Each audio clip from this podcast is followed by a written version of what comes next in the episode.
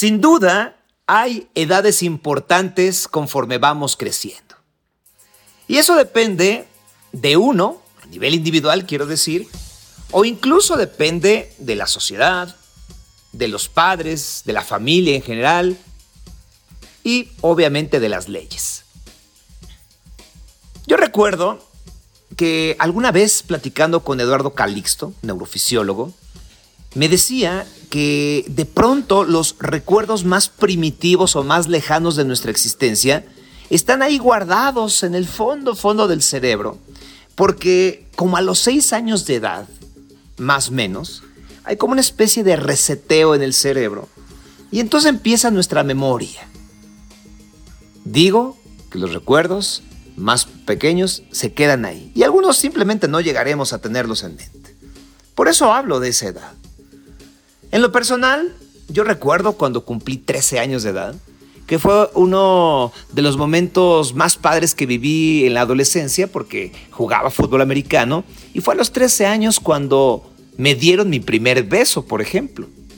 Caminaba yo de la mano de una niña de 12 años, de nombre Gabriela, y tímidamente en el parque, cercano a la casa, volteé a verla y le dije, ¿te puedo dar un beso? Ella me dijo que sí, y entonces, cuando yo me acerqué a darle un beso en la mejilla, ella volteó y me encontré con sus labios. Por eso recuerdo los 13 años y también porque en ese año o en esa edad cuando jugaba fútbol americano, pues gané el campeonato de la categoría en la que yo jugaba. Y después recuerdo los 16 años. Sí, porque entonces ya me iba a la preparatoria. Mi padre un día me dijo, oye, ¿quieres auto? Claro, claro, ¿cómo no? ¿Quién iba a decir que no? me acuerdo que me compró un coche totalmente destartalado, un Chevrolet 51 que le compró, se lo vendió un mecánico que tenía un local en la vecindad de mis abuelos. Le decían el plátano a ese coche, era amarillo con negro. Y estaba tan destartalado que el piso por dentro pues estaba prácticamente carcomido. Pero ese fue el primer automóvil que tuve donde aprendí a manejar. Y también fue importante porque tramité mi permiso para conducir, una identificación oficial. Antes de tener la cartilla militar, que pues eso te toca a la mayoría de edad, que es a los 18 años. Y a los 18 años, uno, como joven, al menos en mi época, no sé actualmente, pues suplicabas porque te tocara bola negra y no marcharas. Es la verdad, seamos honestos, la gran mayoría no quiere hacer el servicio militar. Pero, pues tener 18 años ya era importante porque entonces podrías entrar a la discoteca. Ahora le dicen antro, bar y como quieran llamar. Pero nosotros, yo todavía viví el tiempo de la discoteca.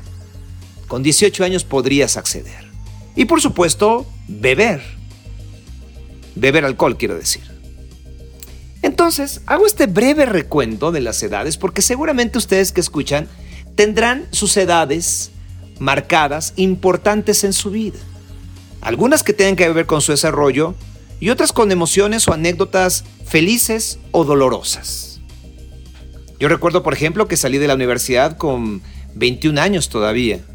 Y fue, de verdad, una edad importantísima. Pero la ligo al mal recuerdo que en ese entonces mi papá era detectado de leucemia, que con esa edad murió mi abuelo y que con esa edad también murió eh, mi entonces mejor amigo Fabián. Insisto, cada uno tendrá anécdotas o comentarios de acuerdo a una cierta edad. Pero el tema de este día tiene que ver con la mayoría de edad específicamente. ¿Por qué en nuestro país está en 18 años. ¿Por qué en otros lugares como en Estados Unidos está en 21 años? ¿Qué pasa en nuestra cabeza a esas edades? ¿Seremos ya lo suficientemente maduros para tomar decisiones acertadas, para no cometer errores que nos podrían llevar a la cárcel, así tal cual? Y quiero resaltar o retomar lo que ya platicamos en capítulos anteriores. Hay jóvenes que han cometido errores, que han cometido delitos siendo menores de edad y que aun cuando son señalados culpables o llevados a un proceso ya siendo mayores de edad, su delito se juzga en la edad en, la que lo cometieron y que posiblemente iban dejando de ser niños. Para hablar de ese tema, eh, me acompañan en esta ocasión dos personas muy reconocidas. Gabriela Rodríguez, ella es arqueóloga, psicoanalista con maestría en educación humanista con enfoque gestal. Ha realizado diversas publicaciones tanto en medios especializados en arquitectura y psicoterapia, además de ser conferencista de temas relacionados con la psicoterapia gestal y la educación humanista. Gabriela Rodríguez, bienvenida a Sin Duda. Gracias por estar con nosotros y también le doy la palabra para saludarlo a César Ortiz Catalán. Usted lo conoce, es eh, doctor en Administración Pública y Derecho, maestro en Derecho Internacional con diversos posgrados en Finanzas Corporativas y Management Financiero. Recientemente ha destacado su, bueno, ha destacado por su actividad en medios de comunicación con la finalidad de acercar los temas jurídicos de relevancia y actualidad al público en general. César, agradezco tu tiempo porque siempre nos explicas muy bien las cosas. Gracias a ti, mi querido Sergio, y gracias por compartir también esos momentos que han marcado las diferentes edades que, tenemos, ¿no? Seguramente también tú tienes algunos que contar, César, pero eso lo dejaremos para un vino acá entre nos. Perfecto. César eh, y Gabriela, discúlpame porque voy a iniciar primero con César. Eh, pues así, tan simple como es, eh, ¿cuál es la edad de manera oficial? Eh, la mayoría de edad en nuestro país es para todo el país o cada estado tiene eh, su, parámetro? Mira, eh, justamente a partir de hace ya algunos años se empezó a homogenizar específicamente este tema. Prácticamente en todo el país la mayoría de edad siempre se determinó a nivel federal como los 18 años. Y eh, la mayoría de edad no tiene que ver necesariamente con lo que se denomina en derecho penal como la imputabilidad o la punibilidad de las personas. En este, en este sentido, es normalmente ah, eh, y hubo una evolución. Durante eh, los primeros años de la vida constitucional de México, se estableció que bajo la misma ley se juzgaba a personas menores de edad y a personas mayores de edad. La diferencia era de que el juez justamente atenuaba las penas para aquellas personas que eran menores de 18 años y juzgaba a las personas mayores de 18 años literalmente como lo marcaba la ley al momento en que son adultos.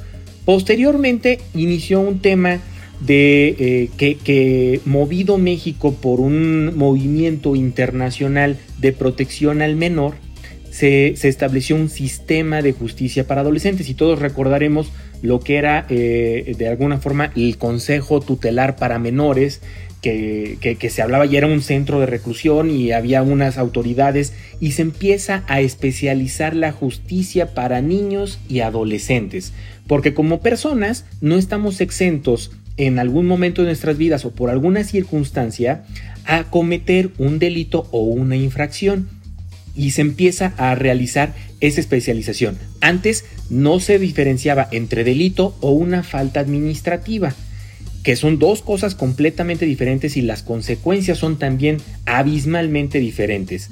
En este sentido se empieza a especializar y eh, empiezan a haber autoridades mm, mm, eh, que, que tratan ya diferente a los menores porque empiezan a tener una preparación diferente. Y actualmente ya tenemos un sistema nacional para la justicia de niños y adolescentes. Y hablamos de niños y adolescentes porque actualmente nuestro sistema penal establece una diferencia. Eh, en cuanto a las edades, y tenemos edades menores de 12 años, de 12 a 14 años y de 14 años a 16 o hasta los 18 años. Entonces tenemos estas diferencias eh, entre las edades ¿Y esto por qué? El, eh, doctrinalmente se establece de que todos somos seres humanos. Y como todos somos seres humanos, todos tenemos derechos y obligaciones. Como tenemos derechos, tenemos libertades. y la, el ejercicio de estas libertades se establece para que tú las puedas ejercer eh, libremente y puedas también ser objeto de las obligaciones en un Estado de Derecho como en el que vivimos, se establecen dos criterios, el criterio biológico y el criterio psicológico. En el criterio biológico lo que se toma en cuenta es hasta qué edad está eh, estructurado el cerebro y las capacidades fisiológicas de una persona para saber que lo que está haciendo tiene o no tiene una consecuencia. Y el aspecto psicológico es saber qué tan maduro es la persona en su entorno eh, y en las circunstancias en las que vive para comprender directamente las consecuencias de lo que puede o no puede realizar. Y en este sentido se ha establecido de que las personas menores de 10, de 12 años, pues no se les puede juzgar porque todavía no encuentran ni la madurez psicológica ni, ni biológica para conocer las consecuencias de sus actos. Pero ya a partir de los 12 años y hasta los 16 años, más o menos ya saben cuáles son las consecuencias, aunque no las pueden comprender en su total magnitud. Y entonces. A ver, César, te, voy, a detener ahí para, para irlo combinando porque esto está muy interesante. Eh, quería, Gabriela, eh, ya que César plantea esta, esta situación de la ley, ¿cómo podemos entender un cerebro o un comportamiento o un desarrollo cognitivo o emocional de un menor de 12 años, hasta los 12 años? Mira, era un poco cuando te escuchaba en tu introducción sobre el reseteo cerebral, van pasando diferentes reseteos cerebrales a través de la vida. Y aquí a los 12, 13 años vuelve a haber un reseteo que yo le llamo la, etapa de la oportunidad, porque si algo muy feo pasó en la infancia, aquí podemos resetear eh, la gestión emocional. Y hay un reseteo que te va a preparar y tu cerebro hace cuenta que se caen todas las capitas, se hace una poda de todas las neuronas, porque va a comenzarse a hacer una nueva mielinización cerebral eh, y, se van a encontrar nuevos caminos neuronales. Entonces, la cosa aquí es que a los 13, 14, 15, 16, hasta los 18, el cerebro está cambiando. Eh, y esto, bueno, tiene que ver con parte de la evolución. Romeo y Julieta a los 16 años estaban batiendo y ya tenían unas obligaciones distintas Hoy, pues vivimos hasta los 100 años, entonces nuestra parte biológica, por eso se, se crea el concepto de, adolescencia, porque empezamos a vivir más años y sí comienzan los neurólogos a ver que algo pasa en esta edad. No nada más la hormona, sino a nivel cerebral, la, la amígdala, el núcleo de acumbes, todo va cambiando. Entonces, eh, es complicado en esto de la ley como decir si son responsables o no son responsables, porque su cerebro está en formación, está en poda y en reformación, ¿no? Lo entiendo perfecto. Ahora, César, retomando lo que estabas diciendo, ya llegamos hasta los 12 y luego te fuiste a los 14, a los 16, a los 18. Exacto. Si, por ejemplo, eh, lo que está diciendo Gabriela de que el cerebro está cambiando o, o está podándose y evolucionando en toda esta etapa, la ley, ¿por qué de pronto puede eh, pensar que, ¿cómo te lo diré? Dar por hecho que un, que un chavo podría tener eh, un buen juicio al momento de hacer algo. Mira, eh, ¿por qué se toma? Porque ya no se toma de manera general. La, la, ley, si bien establece criterios generales, al momento en que se lleva a cabo un proceso penal en contra de un menor y por eso la especialización de las autoridades, tanto Ministerio Público como jueces, se da específicamente porque se tiene que hacer una individualización de la pena y un estudio individual del sujeto. Okay. Entonces se toman en cuenta elementos como la casa, la escolaridad, las circunstancias sociales que rodean a esa persona para saber si puede o no puede comprender o, eh, las acciones que realizó y que en su caso que podría llegar a realizar y por eso se tienen que tomar ciertas medidas. Entonces esa parte es muy importante. La ley lo marca de manera general, pero para poder fijar una pena en concreto se hace un estudio muy detallado sobre todo tratándose de, menores de edad, de conocer sus circunstancias para saber estos hechos si pueden o no pueden influir en la persona. Oye César, pero entonces, eh, entiendo toda esta evolución que nos has explicado, pero en todo el país la mayoría de edad es de 18 años, porque yo recordaba, a lo mejor estoy equivocado, que me parece que en Chiapas o en algún estado del sureste era a los 16. Eh, eh, lo que encontramos es, la mayoría de edad se establece a los 18 años y esto es a nivel federal. La, y la, punibilidad de las personas en los códigos penales sí estaba de alguna forma antes manejada eh, por cada entidad federativa, por cada estado. En algunos estados se sigue manejando algunas penas para que se puedan juzgar a las personas a partir de los 16 años, que se les juzgue ya como si fueran adultos en razón de que tienen eh, ya más conciencia de los actos que tienen, pero eh, para evitar esto se creó una ley específica que se llama Ley Nacional del Sistema Integral de Justicia Penal para Adolescentes, eh, porque tenemos como país firmados convenios y tratados internacionales de protección a los niños y a los niños y a los, a los adolescentes en los cuales establece cuáles son las edades en las cuales se les tiene que proteger y se les tiene que diferenciar de un trato de un adulto al, de un menor. Y específicamente en razón de estos dos temas, el biológico y el psicológico. Sí. Y en este sentido, eh, lo que ya tenemos es de que las personas mayores de 18 años se les considera adultos. Y esto viene por ley. Las personas consideradas adolescentes son aquellas personas de 14 a 18 años y las personas consideradas niños son aquellas personas menores de 12 años. Esto son los términos de ley. Correcto. Ahora, Gabriela, eh, ¿qué dice tu, tu materia? ¿En qué momento son niños? ¿En qué momento son adolescentes? ¿Y en qué momento ya son adultos ¿Cómo lo entendemos así? Ya aquí apelo a lo que dice César sobre las diferencias contextuales e históricas de cada individuo. O sea, si bien podemos marcar y en los libros de, psicología vas a encontrar este, la pubertad, la niñez y luego la adolescencia, que cada, cada vez vamos metiendo un poquito más de, de maneras de categorizar, sí hay que entender que el individuo vive en esta sociedad. Pienso en esto que decías de Chapas, de que la, mayoría de edad era los 16 años. Claro, porque las comunidades indígenas ahí establecen diferentes códigos para decir tú eres adulto y tú eres, tú eres menor. Entonces, eh, sí hay una categoría, ok, a partir de los 14 años hasta los 18 eres tú un adolescente pero sí hay que ver el contexto en donde vive esa persona a la cual se le está juzgando e incluso hay una diferencia entre géneros. No es lo mismo un desarrollo cerebral de un, de un niño que de una niña.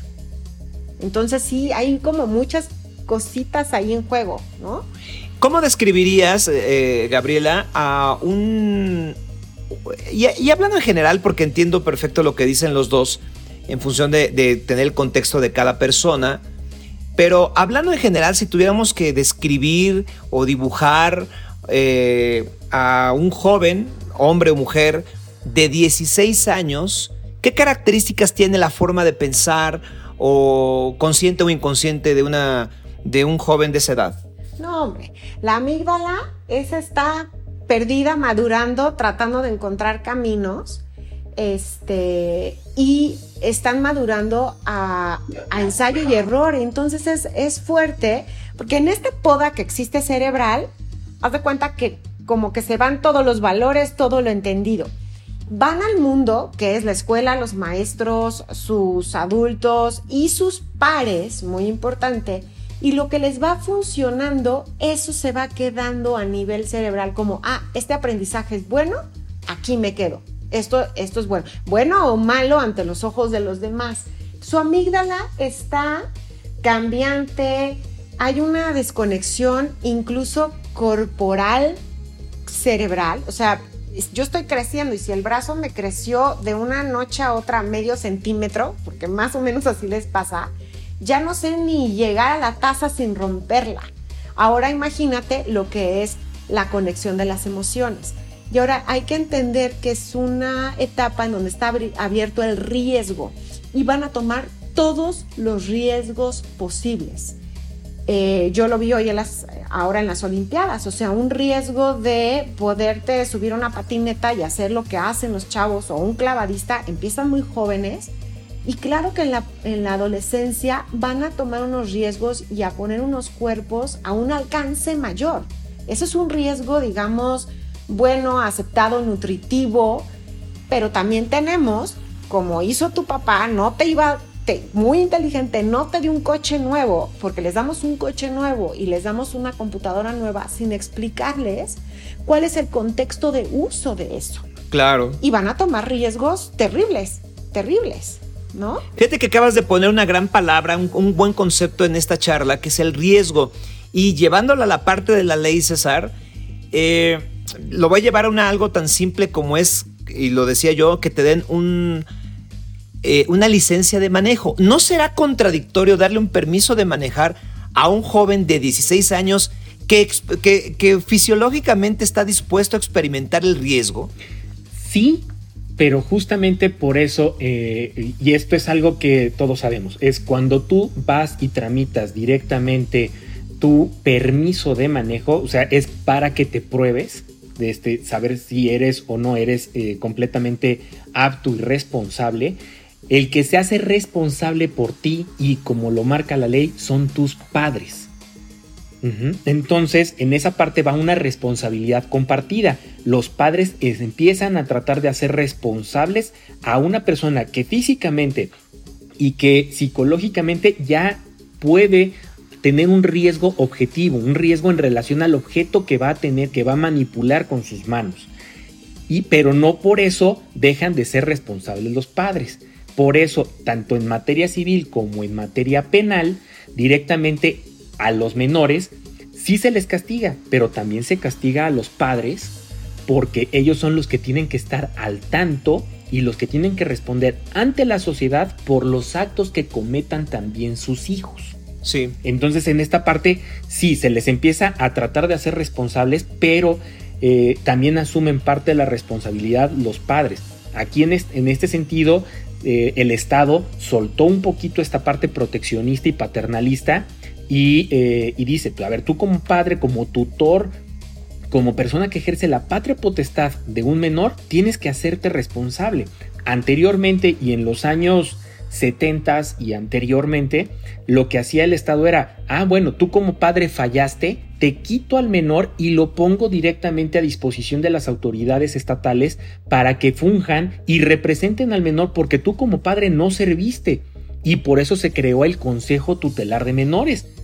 Porque directamente era, o este, el padre no cumple con su obligación y se lo quito. Ahora no, ahora es el Estado hace responsable a los padres y les dice, tú tienes a un, este, a, un hijo, tienes que ser responsable de sus actos y si no te haces responsable, yo, Estado, te castigo también a ti. Sí. Ahora, Gabriela, a ver, de los 16 años que ya nos describiste a este joven, a esta chica o chico, eh, en qué onda está, a los 18 años, y hablo solamente a, nivel de desarrollo del cerebro, eh, ¿hay un gran cambio? ¿O realmente de pronto que volteamos a los Estados Unidos y lo ideal sería, bajo esto mismo que estoy diciendo yo, que entonces la mayoría de edad se subiera unos años más, tal vez hasta los 21 como pasa con Estados Unidos. Sí, mira, yo lo veo mucho al momento de elegir una carrera. Y si tú ves las estadísticas de las universidades, les dicen a los chicos que a los 18 años tienes que elegir a lo que te vas a dedicar por toda tu vida, lo cual es una gran mentira, para mí fue una gran mentira. Yo elegí y no hago eso, ¿no? O, voy sumando, ¿no? Voy sumando. Sí. Porque es muy complicado. Si tú ves el primer año y el segundo año en las universidades mexicanas, hay una gran deserción. Una gran deserción o cambio de carrera. Porque por supuesto a los 18 años todavía no sabes todo lo que, tus capacidades, todo el desarrollo y no has visto suficiente mundo para saber que eso es lo que te va a gustar.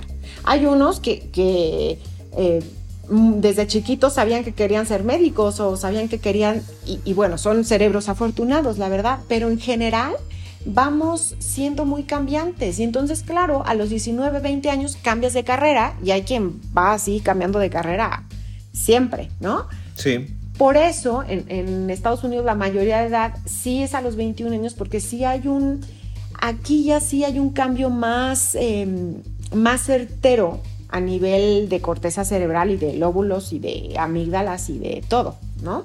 Sí. Ahora, eh, César, te voy a regresar la pregunta casi en el mismo tema y creo que está brava porque, por un lado, entiendo lo que dice Gabriela, que estamos muy inmaduros para tomar ese tipo de decisiones, como elegir una carrera, ¿no? O como a lo mejor, no sé, casarte, o cosas que, que tienen que ver con nuestro desarrollo profesional o personal. Pero también hemos visto, por otro lado, que hay muchos chicos que respetando el contexto que para muchos de ellos son dolorosísimos y desventajosos, incluso son víctimas, pero que también cometen delitos cada vez más jóvenes. Tú, en tu experiencia, ¿crees que la mayoría de edad es adecuada a nivel jurídico que sea a los 18 años o tendría que bajarse? Bueno, antes, que, antes de responder, me gustaría hacer una precisión. En Estados Unidos la mayoría de edad es a los 18 años. Ah, ok pero el ejercicio integral de los derechos de un adulto no se da sino hasta los 21. Mira. Y es algo que, es algo que se ha criticado. Por ejemplo, era, tú eres lo de, este, ya eres adulto a los 18 para poder ir a la guerra, pero no para beber, ¿no? Mira qué buen dato nos diste. Entonces, este, tú ya a los 18 años, incluso en Estados Unidos, puedes casarte, puedes emanciparte de tus padres es decir, ya no vivir ni depender directamente de ellos a, partir de los 18, tus decisiones son tus decisiones, pero no puedes comprar un arma y no puedes beber, porque eso sí ya implica y lo que se trató de hacer ahí era justamente como estás saliendo de una etapa de desarrollo, no te vayas a perder directamente en un, en un vicio. Entonces es yo Estado te protejo para que ejerzas tus derechos completos como adulto hasta una edad tres años después. Gran dato, César, gracias. Cierro, cierro ahí ese paréntesis. Y ahora, contestando esta parte, creo que hay que definir también, eh, y es un tema muy parecido a lo que acabamos ahorita de decir de lo de Estados Unidos. Yo creo que en mi experiencia, sí, los 18 años es la edad eh, comúnmente aceptada para que se eh, determine ya a una persona como adulto. ¿Por qué? Porque el, derecho tiene que responder a las condiciones culturales y a las condiciones que van pasando día a día. Eso no va a quitar que, a las personas más jóvenes podamos juzgarlas de una manera diferente, como si ya pudieran llegar a ser adultos. Entonces, la edad penal no tiene que estar ligada directamente con la mayoría de edad. La edad penal en México prácticamente eh, está de los 16 años a los 18, aunque no media una, las mismas penas y se trata de evitar la reclusión de la persona y la reclusión es la última instancia a la que se tiene que llegar. Pero sí tenemos que empezar a concientizar a nuestros adolescentes de que sus acciones tienen una repercusión. Y tal vez, eso sí, eh, hacer más eh, comunicativos y tener unas campañas muy fuertes para tratar de sensibilizar a los menores de edad de que sus acciones, sean cuales fueren, y ahora que es más común el hecho de que eh, tal vez ahora nos enteramos más y tal vez siempre se ha llevado a cabo, ¿no? Pero de que las acciones tienen una consecuencia y de que ahora en un mundo digital no existe intimidad, no existe privacidad y de que todo se puede llegar a saber. Y al momento en el que todo se puede llegar a saber, es todo tiene una consecuencia y esa consecuencia te va a seguir el resto de tu vida. Y puede o que no puede que tenga una consecuencia jurídica, pero va a tener una consecuencia. Y lo más grave es de que tenga una consecuencia jurídica. Entonces, yo creo que hay que bajar la edad penal, sí, pero la, este, no es nada más modificar una ley, sino se trata de hacer algo integral. Tener leyes más duras o con penas más fuertes no es una solución y eso está completamente probado. Lo que se tiene que hacer es una campaña integral de sensibilización a los adolescentes para que conozcan cuáles son las repercusiones de sus acciones. Sí, eh, Gabriela, hay una frase, es un cliché, pero me gustaría saber tu opinión. Eh, dicen que, los golpes pues hacen madurar a las personas, ¿no? ¿Tú estás de acuerdo en eso? Y sobre todo enfocándonos a, los jóvenes, ¿no? En, en, esto, en este rango de edades que estamos platicando. ¿Es cierto esa frase o realmente no tiene nada que ver? ¿Es un cliché y el desarrollo del cerebro pues tiene que, que seguir su evolución de acuerdo a los tiempos? Ay, es complicado porque tiene que ver con teoría de desarrollo. Si tú tuviste una casa en donde hubo un piso emocional que desde los brazos de tus primeros cuidadores, em, primeros cuidadores pueden ser tus abuelos, pueden ser tus tíos o la familia que te, que te arropó, tuviste un piso fuerte y desde ahí se construyó una, una personalidad que puede enfrentar al mundo, que no te da todo y entonces no sabes luchar por lo que quieres, aunque sea una manzana que está en la mesa, eh, o no tuviste unos eh, límites constructivos, unos límites flexibles y explicados, em, eso va a tener consecuencias en la adolescencia y en la adultez, ¿no? O sea, esto es que no pasó en la adolescencia así de de repente de, ay, se portó mal, infringió, hizo en la fiesta tal. Eso se construyó desde, desde muy pequeños, no nada más en casa, en una comunidad, vivimos en una comunidad, entonces por eso es complicado discutir como a esta edad ya pasa esto y entonces, porque eso fue una construcción social y, de teoría de desarrollo, ¿no? ¿Por qué las mujeres y los, y los hombres se desarrollan a una velocidad un tanto distinta? Eh, Bueno, no lo sabemos. Yo quisiera preguntar en la evolución qué, qué, pasó. o sea, esta parte de, madurez, por decirlo, del, mismo cliché, pues se aplica mucho a las niñas. Yo tengo una niña y un niño y veo cosas distintas y veo cómo, cómo la niña, aún siendo más jovencita, eh, evoluciona en, algunas cosas, ¿no? Eh, y, lo pregunto porque ahorita se lo voy a llevar a, César, ¿no? O sea, a final de cuentas, la ley dice una, cosa eh, y es pareja, pero ¿y qué pasa si los hombres y las mujeres nos desarrollamos un poquito? ¿No tendría que cambiar ahí eh, el, criterio de la ley? ¿Tú qué opinas, Gaby? O sea, ¿sí se desarrolla y por qué? Y César, ahí te lo dejo ahorita que termine Gaby, ¿por qué no toma en cuenta esta, la ley esto?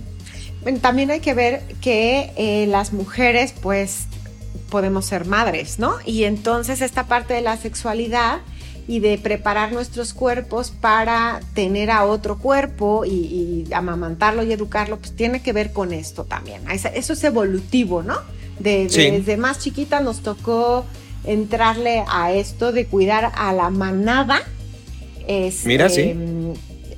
con otros, ¿no? El hombre eh, se iba a casar ¿no? Y nosotros nos quedamos a cargo de este cuidado. Y entonces creo que a nivel de, mm, si hacemos una revolución, una revisión antropológica, tiene que ver con esto. Em, tenemos que estar como más a las vivas de cuidar a esta manada. Y a nivel eh, de hoy en día, si ves un desarrollo diferente, con, tú lo ves con tus, con tus hijas, no es lo mismo lo que pasa con un niño y una niña, pero esto no tiene que ver con que no se les dé una educación y también les digas, este, pues tienes esta edad y nos vamos a ir comportando conforme a esta edad, te voy a poner retos de esta edad. Claro. Aunque, aunque un niño o un hombre tenga que ir desarrollando otras cualidades, ¿no? Sí. César, ¿qué opinas en esta parte, no? Y hablándolo muy en general, lo sé, y, yo lo sé, ¿no? Pero de pronto son, a mí, así como te pregunté cómo si estamos en la, etapa del riesgo, de acuerdo a lo que nos dice Gabriela, de los 16 años ya tenemos un carnet para manejar, y también si de pronto decimos que las niñas se desarrollan eh, más rápido que los niños o pueden ser más maduras porque la ley no lo tasa de una manera distinta. ¿Qué podrías aportar a este tema? Mira, eh, bueno, aquí lo que señala directamente la ley es de que tanto el hombre como la mujer, sea niño o sea niña, son iguales ante la ley. ¿Qué es lo que se hace y cómo se tiene que juzgar? Eh, tenemos de que, por ejemplo, eh, si son, estamos hablando en este caso en específico de menores de edad, y como menores de edad son, son sujetos a un cuidado por parte del Estado, ya sean víctimas o sean presuntos delincuentes, a que se les juzgue con ciertas medidas y a que se les proteja también de cierta forma. Entonces, aquí la parte que volvemos es la individualización del proceso judicial para cada una de las personas tome en cuenta estos hechos. Generalmente una de las pruebas que se tiene que realizar siempre que está un menor involucrado en un, en un tema este, de un proceso judicial es la valoración psicológica. Y esa valoración psicológica es fundamental porque le permite al juez y al Ministerio Público saber cómo está esa persona y qué tan responsable es de sus actos. Y conforme se determine en esa pericial psicológica, pues bueno, será también la agravación o no de la pena que tenga. Entonces, de manera general, la regla tiene que ser pareja y tratar igual a hombre y a mujer, sea niño o sea niña. Y ya durante el proceso se tendrá que hacer la medición específica del sujeto, ya sea hombre o mujer, para saber qué tan maduro está en, el, en saber las consecuencias de sus actos. Voy a hacer una última pregunta para cada uno. A ti, César, te pregunto lo siguiente y, recurro siempre a tu experiencia. ¿Funciona nuestro sistema judicial o, pues sí, nuestro sistema de justicia, quiero decir, para que los chavos o las chavas que cometieron algún error, alguna falta, algún delito eh, antes de ser mayores de edad, antes de los 18 años, funciona para que eh, salgan adelante, se rehabiliten o, nuestro sistema de justicia también es muy lamentable para ellos? Mira, Creo que se han hecho muchos esfuerzos. La, construcción de esta Ley Nacional del Sistema Integral de Justicia Penal para Adolescentes es un logro importantísimo. Los tratados internacionales y convenios que tiene firmado México son importantes para un respeto de derechos humanos en cuanto a, los, a las niñas y a los niños y adolescentes. Y yo creo que tenemos leyes muy buenas pero la administración de justicia en la práctica todavía tiene deficiencias. Y no es tanto de que no sean aptos ni los jueces ni los ministerios públicos, sino como lo comentamos hace rato, hace falta mucha difusión de cuáles son las consecuencias y sobre todo algo muy importante, no hay que dejarle tampoco al Estado toda la tarea.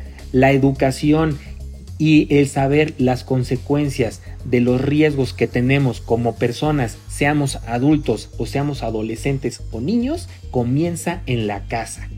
Entonces, esa es una tarea muy importante que como sociedad tenemos. No hay que dejarle todo al Estado, también hay que participar en esta parte como sociedad. Y tratar justamente de que tengamos un sistema judicial para niños y adolescentes más eficiente, pero no podemos dejarlo todo en manos del Estado. Y Gabriela, eh, la última pregunta que te, que te haría en este sentido, algo parecido a lo que le acabo de preguntar a César.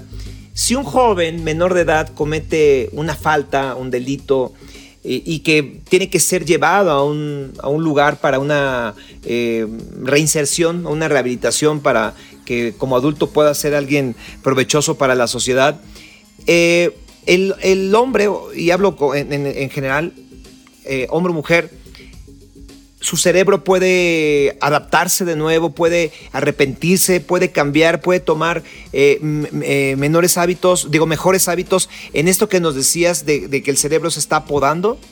Sí y no. O sea, esperanza y no esperanza y vuelvo a la casa. Y lo que dijo César es súper importante. Y te lo contesto desde que yo trabajé en escuela pública, en donde teníamos que hacer las cartas a los tutelares cuando salían los chicos eh, y se reinsertaban nuevamente en nuestras escuelas, teníamos que mandar cada, cada mes un, un, informe de qué había pasado con el chico en la escuela. Y en las casas en donde tenías a los papás presentes o alguna familia o una comunidad presente, generalmente era un chico que había entendido qué había pasado en el tutelar y se podía reintegrar y tenía ganas y estudiaba y y tú veías una diferencia. Pero si viene de una casa que no es funcional, en donde estaba, eh, es poco nutritivo el entorno, va a ser un chico que va a delinquir nuevamente. Y eso lo vimos, o sea, yo lo vi todo el tiempo, todo el tiempo con estos chicos de, de, además en una escuela de bajos recursos y en un ambiente muy fuerte de drogas y, y bueno, de violencia y sí veía estas diferencias, ¿no? El, chico que venía de, un, los dos de experiencia tutelar y quienes sí salían adelante y quienes no. Muy bien, pues les agradezco a ambos eh, su participación.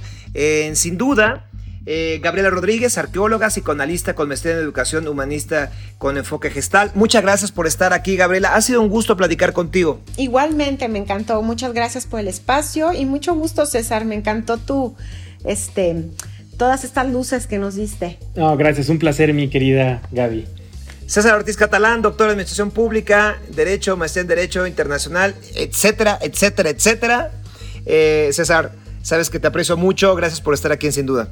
Muchas gracias, mi querido Sergio, y pues bueno, quedamos pendientes para cualquier duda. Y para de pronto platicar las anécdotas de nuestras mocedades. Así es, hombre. Yo me despido con lo siguiente. Sin duda, hay que resaltar lo que acabamos de escuchar. Los jóvenes son responsables. Como padres tenemos que hacerlos responsables de sus actos. Pero antes de eso, antes de que sea demasiado tarde, entendiendo por tarde lo que cada uno de nosotros quiera entender, valga la redundancia, antes que sea demasiado tarde, como mamá, como papá, nosotros jugamos un rol fundamental en su cerebro, en sus emociones, en sus valores, en sus hábitos, en las decisiones, en cómo enfrentar el riesgo y en cómo enfrentar, sí, la justicia. No les dejemos todo a ellos, ni aun cumpliendo 18 años. Pero antes, antes es nuestra tarea más importante. Sin duda, soy Sergio Sepúlveda. Hasta la próxima.